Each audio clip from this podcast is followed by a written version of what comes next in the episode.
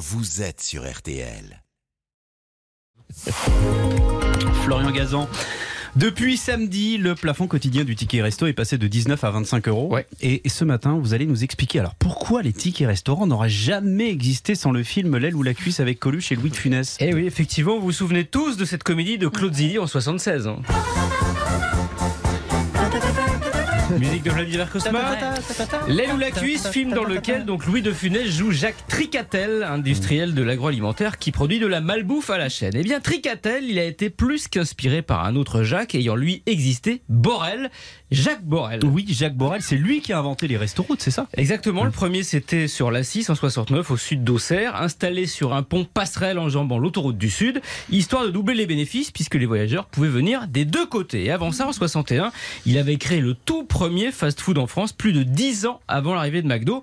Et donc, les tickets restaurants, eh ben c'est lui aussi. Alors, racontez-nous pourquoi. Comment il a eu cette idée? Et ben, on est en 62, Jacques Borel tient un restaurant près des Champs-Élysées et lors d'un voyage en Angleterre, il découvre les Luncheon Butchers, des bons, des, la Luncheon Butchers. C'est des bons pour déjeuner. Ben, il décide de s'en inspirer, de faire ça pareil pour, son- pour remplir son restaurant. Il crée des bons qu'il va vendre aux entreprises du quartier qui n'ont pas de cantine.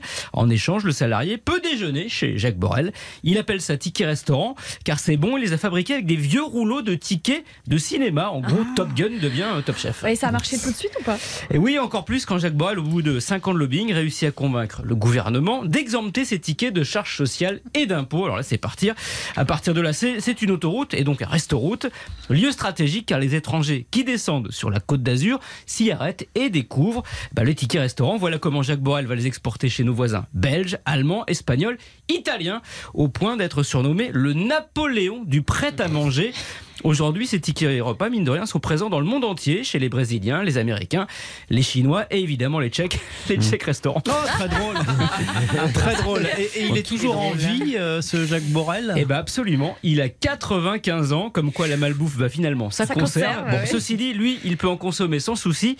Il a perdu l'odorat dans un accident de voiture. Merci Oh, la beaucoup. chute. La chute, ouais, la chute, c'est le cas de le dire.